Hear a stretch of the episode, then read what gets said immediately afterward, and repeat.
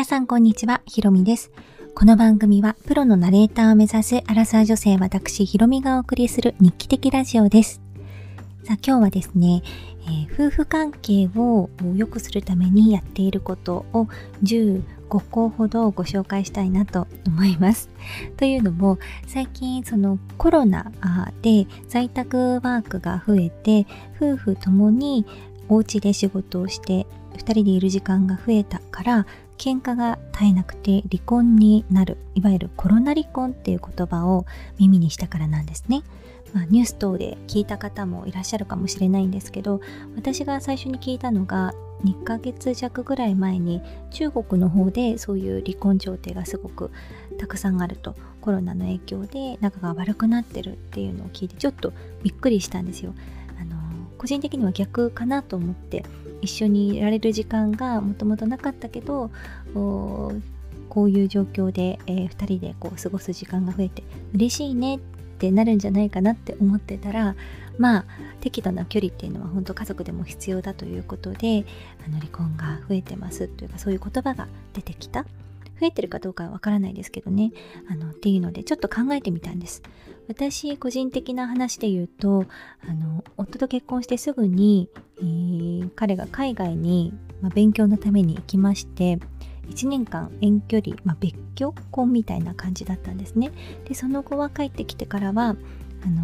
お互い自営業なのでずっとお家にいるお家で仕事をするっていうもう超真逆な生活をあの経験したことがあります。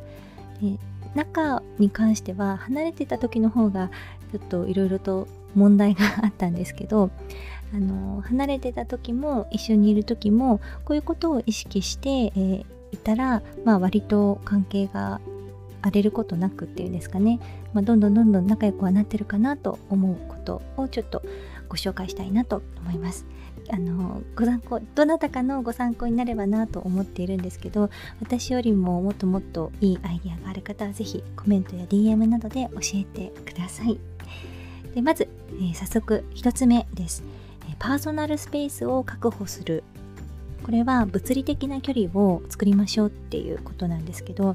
都内で例えば夫婦2人暮らしだと大体皆さん 1LDK とかで生活されてるカップルが多いんじゃないかなと思うんですね。その中でパーソナルスペースを確保するっていうのは寝室以外だとなかなか難しいと思います。あの私のお家の場合だと夫婦プラス息子プラス猫がいるので結構狭いんですよ。えー、しかも間取りはメゾネットの 1LDK なんですけどあの仕事場も考えるとなかなか狭いと。でそういう人たちにおすすめなのが仕切り突っ張り棒みたいな仕切りなんですね。あの私たちも使ってるんですけどこれが一つあるだけで書斎みたいな空間が生まれるんですね。で声はすぐ通るしエアコンだって共有してるしでもなんかその突っ張り棒一つ幅で言うと90センチぐらいですかね。あるだけで気安くこう話しかけるには少し忍びないかなと。我が家はこの突っ張り棒の先にあの夫の仕事スペースがあってなんかこれをまたぐとここを過ぎると毎朝こうささやかな出勤のようになってるんですね、えー、ちなみに私の仕事場は2階の寝室の片隅なんですけどこの突っ張り棒があるだけで気持ちの切り替えにもなるしお値段以上の価値があったなと思ってます。これは本当におすすめです。2つ目は自分のためにっていうのをもう超意識するということです。私だけかもしれないんですが家族のためにと気を張るとなんかこう疲れてる時にふとなんで私は家族のためにこんな頑張ってるのに相手は何もしてくれないんだろうってなんかこう超ネガティブになってしまう時がふとあるんですよね。で疲れなければいいんですけど産後まだまあ2ヶ月くらいということもあって常になんかふらふら疲れてる感じなんです。でそうなるとちょっとしたことでイライラとしちゃうという時に自分のためにっていうのを枕言葉にしたらなんかすごく楽になりました。し家族にもすごく優しくなれました。例えば今日の夕飯何がいい？ではなくって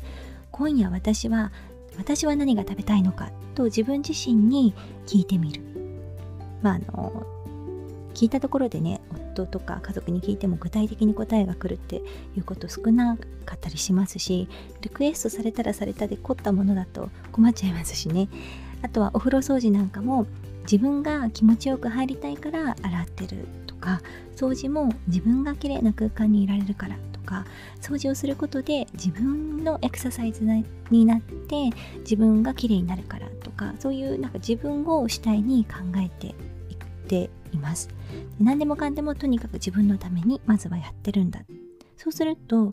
こうなんかイラつく要素が何にもないなっていうことにある引きづいてこれはもう常に思ってますよね。でよくあの自分をまず満たしましょうっていうことって私はよく耳にするんですけどやっぱお家にいると家事とか料理とか何でもやんなきゃいけないことってたくさんあるじゃないですか。で決して楽しいとは言えないことも水回りの掃除とか手も荒れますし、まあ、綺麗なところではないじゃないですか、え、そういう時にあのちょっとしたことでも自分のために私のためにやっているんだと思うと私の場合はすごく楽しくいろいろとできるようになってきたかなと思います。そして3つ目いつもより多く寝る。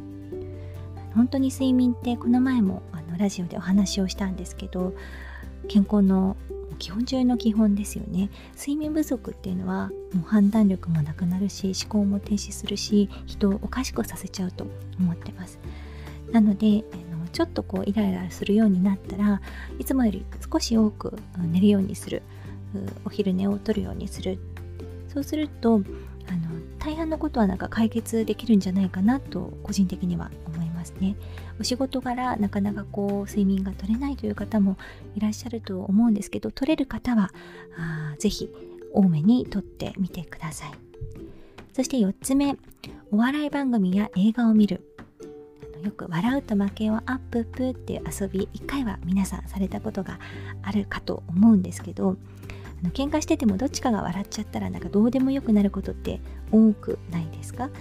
で私のおすすめはですねパッとこう思いついたのが1個しか作品なかったんですけどこの映画をおすすめします。ハングオーバーっていう映画ご存知でしょうか？これシリーズが3まであっで私は1と2をおすすめしますね。昔あの一人映画館に行って何もこう前情報なくその時その時間にやっていた映画を見たのが、まあ、ハングオーバーの確かにだったんですけどもうあっはっはっはっはって声に出して一人で笑っちゃったぐらいバカバカしくて笑えるんですね。あのストーリーは酔っ払ったあ3人組がバカをするっていうような話なんですけどとにかくバカらしくって笑えちゃうっていう。内容は詳細は覚えてないんですけどあの1と2おすすめです。3はですねちょっとトゥーマッチかなと。なんかこう男性におっぱいができちゃうとかちょっとそんなのありえないでしょみたいなのが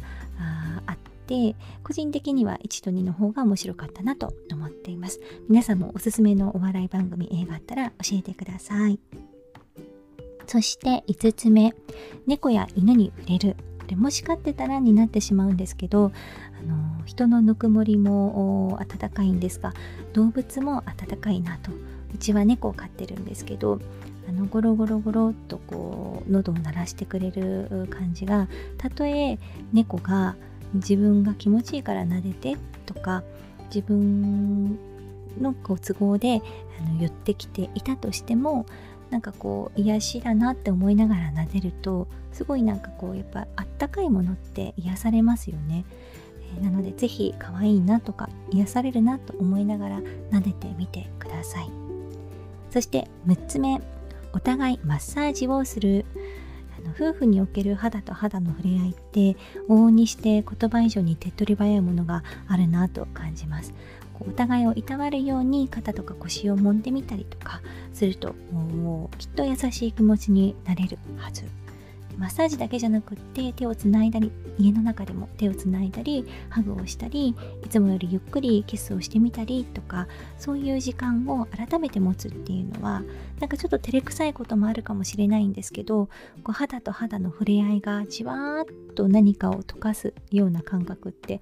あのあるような気がするんですよね。こうぜひ時間を設けてやってみてはいかがでしょうか。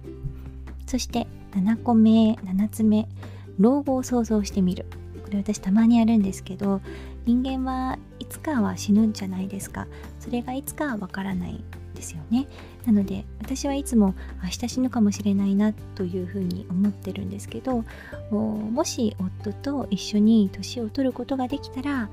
めちゃくちゃ幸せだなってそうやって考えると思うんですよね。なのでこう目を閉じて自分がおじいさんおばあさんになった時にパートナーとどんな関係でいたいかっていうのをちょっと考えてみたりパートナーとそれについて話してみるっていうのもなんか優しい気持ちになれるのでおすすめです。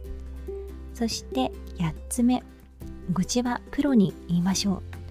これ個人的にめちゃくちゃおすすめなんですけどもう本当に夫とか妻に対するイライラとか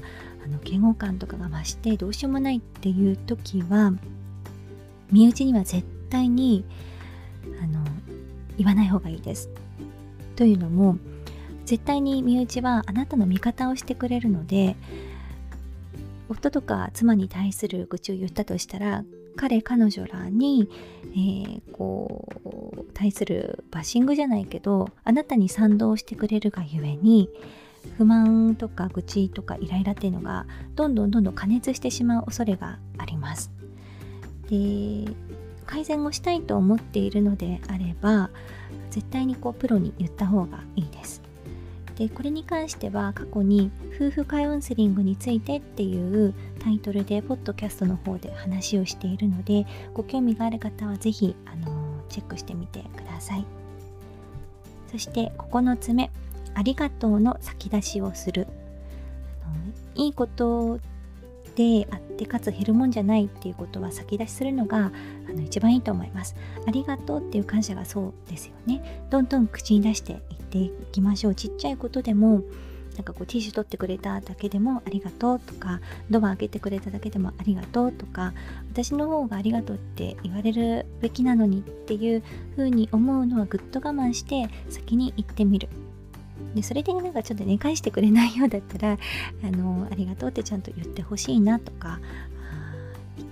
そうですね伝えるのは必要かなとは思うんですけどやっぱり言われた方もありがとうって言われると嬉しいし言った方が私美人になると思ってるんですね。こうよく言うじゃないですか。出た言葉がその人の光景を作ってその人の顔を作るみたいなことでよく言われると思うんですけどありがとうって言った人は絶対に美人になるのでどんどんどんどんありがとうを先出ししていって是非家庭内でありがとうのデフレを起こしてみてはいかがでしょうか。そして、えー、10個目メイクアップをする。家にこもってるからといって四六時中すっぴんとかジャージでいると、まあ、それで気分が上がるならいいんですけど私の場合は結構下がってしまうんですね。なので最低限のお化粧とその日のテーマを私は決めてます。例えばこの間だったらお風呂掃除をがっつりしたいな。まあ半分しなきゃいけないなそろそろっていう気持ちがあるんですけどあの自分が気持ちよくお風呂に入るためにしたいなと思ったのでこう頭を髪の毛をゆるくお団子にして何て言うんでしょう。ちょっと艶っぽいメイクをして動きやすい、えー、てショーパンみたいなのを入って何て言うんでしょうね。こうちょっと軽やかな少女っぽい女性みたいな自分の中でキャラクターを決めるんですね。そうするとなんか掃除も楽しくなってくるというかでそこでおすすめなのが色をつけることっていうのもおすすめです。あの口紅とかアイシャドウとかあチークとかですね。そういう色に頼るっていうのはすごくいいなと最近思ってます。特に元気がない時とかはピンクとか赤色を差し色で入れるとなんかキュッと顔も引き締まりますしやっぱり色気っていう言葉があるように色が乗ってるとなんかセクシーに見えるんですよね。特に30歳になってから唇の色が一気になくなってしまってこれどうしたもんかってちょっと悩んでるんですけど若い時はリップなんていらないってぐらい真っ赤だった唇がどんどんどんどん薄くなっちゃってなんか病気っぽいというか何も塗ってないと。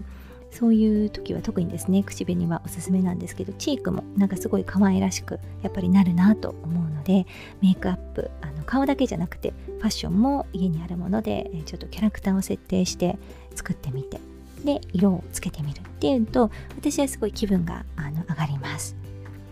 そして、え、ー、と、11個目。あなたは偉いと言。いやこれ褒め合うっていうことなんですけどあの子供が生まれてから我が家は言うようにしている言葉です特にこうお互い自営業だと他の人と喋るっていうことが極端に少ないですし何かをやっぱり一つプロジェクトが終わっても達成感ってあんまりないんですよね。こういろいろと不安定な世の中なので今後どうしていこうっていうことを考えて走り続か続けなきゃいけないっていうところがあるからこそ今日一日よく頑張ったねお互いっていう気持ちを込めてあなたは偉い君も偉いっていうのを言葉にして、えー、言っています。でも偉いっていう言葉って大人になると言われることほとんどないんじゃないかなと思うんですね。でも口に出して言葉にして言うとああ今日も頑張ったんだな自分って自己肯定感がすごい増すのでめちゃくちゃ健全だなと思うんですねちっちゃいことでもいいと思いますどんどんどんどんお互いをねぎらっていこうという気持ちで、えー、言った方がいいと思いますね。何が偉いの？とか絶対聞いちゃダメ。偉いって言われたらそうなんだ私は頑張ったんだっていうあのもう素直に受け取るっていうのも一つのコツです。そして12個目 LINE 電話をしてみる。これはあの声の時代とか何とか言われている昨今ですが声ってやっぱ不思議な力があると思いませんか？普段こう顔を見て話しているあるいは近すぎると顔すら見てないっていうこともたくさんあるかもしれないですよね。そういう身近にいすぎる人の声。でもこうやって音声配信とかで聞くとこの人の声が好きだなとかスッと入ってくるとかあこの人どんな人なんだろうってなんか普段使わない頭の部分なんか想像力とか感性みたいなのがビンビンこう動いたりしませんか？なのでこれを機にぜひ愛するパートナーの声を改めて聞いてみるっていうのはいかがでしょうか？私もたまにやりますね。あのメゾネットなのであとはちょっと子供が寝てる時にこそこそと喋りたい時でも1階にわざわざ降りたくない時なんかにかけたりとかするとあこの人こういう声だったなとか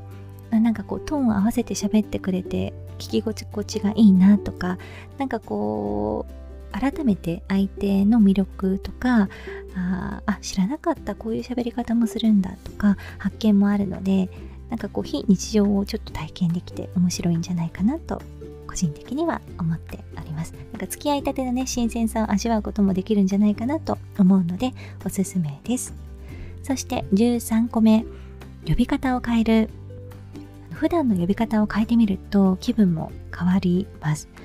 私はあの夫を最近くんづけで呼ぶことが多いんですけどなんでくんづけで呼んでるんだろうってちょっと考えてみたら結構お願い事してるんですよね。何々してお風呂洗ってとかあの子供をこうしてとかあこうこうちょっと疲れちゃったからこうしてとかいろいろと言うんですけど多分その時は無意識なんですけど、どっかであのお願いするから優しく呼ぼうっていう魂胆があるのかくんづけで呼んじゃってますね。あのくんとかちゃんとかだと小学生の時とかはみんなお友達をそうやって呼んでたと思うんですけどなんか少し優しい感覚になりませんか？指捨てとかだと恋人同士っていう感じがするしパパとママだと家族って感じがするしそれをなんかちょっと変えてみると相手もあれどうしたのってなるし呼ばれる側もなんかこう新鮮だなっていうのでちょっと面白いかなと思います。私の友人の中には毎回ニックネームを変えて呼んでるっていう仲のいい夫婦もいるんですね。ただそれが面白いからっていうだけの理由らしいんですけど毎日呼び合う名前だからこそなんかそこにちょっと、あのー、変化を変化球を投げてみるっていうと結構心理的にいい影響があるのかもしれません。そして14個目、え汗をかく。イライラしてる時って体の中に熱がこもって頭に血が上って今にも噴火しそうな感じですよね。でそういう時はわざと発汗させてあげるのもいいかなと思います。お風呂に入って汗をかくのでもいいしキムチ鍋とかハフハフ言いながら汗をかくでもいいしちょっと今難しいかもしれないですけど運動でもいいと思います。私はお風呂派で完全に熱いお湯に入るんですね。でそれで映画を見ながら3 4 0分入ってると汗が出てくるので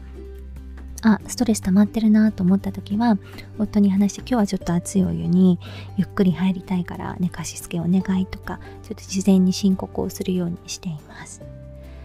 で15個目がですねこういうふうに誰かにあの話をしてみる。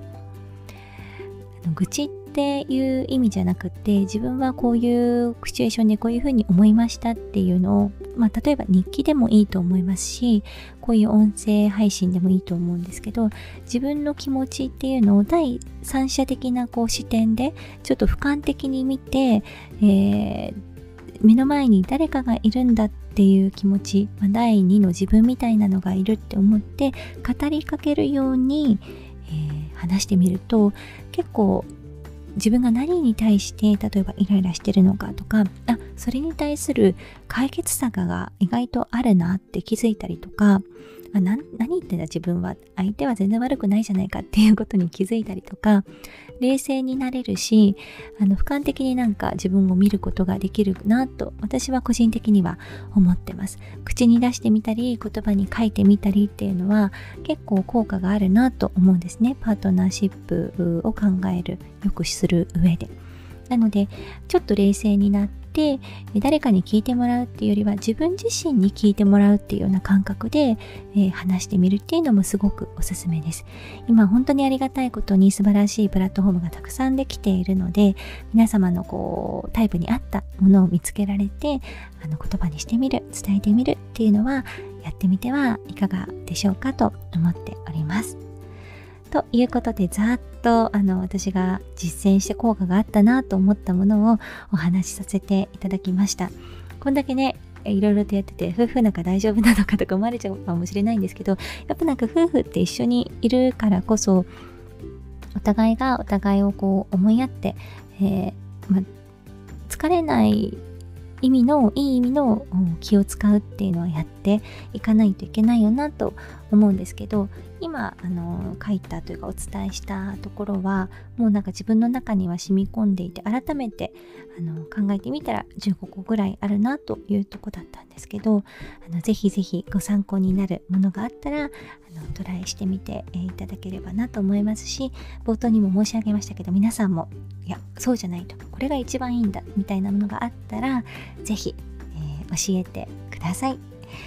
あの一緒にねずっと長くいる時間があると疲れてきちゃったりもするし人間同士だからストレスも絶対たまると思うんですけどうまく発散をさせてあのお互いがお互いを思いやって、えー、生きていきたいなと私は思っております。じゃあちょっと今日はすごく長くなったんですが最後までご清聴いただいた皆さんありがとうございました。お互い良いあのパートナーとの関係を築いていきましょう。それではまた次回お会いしましょう。さようなら。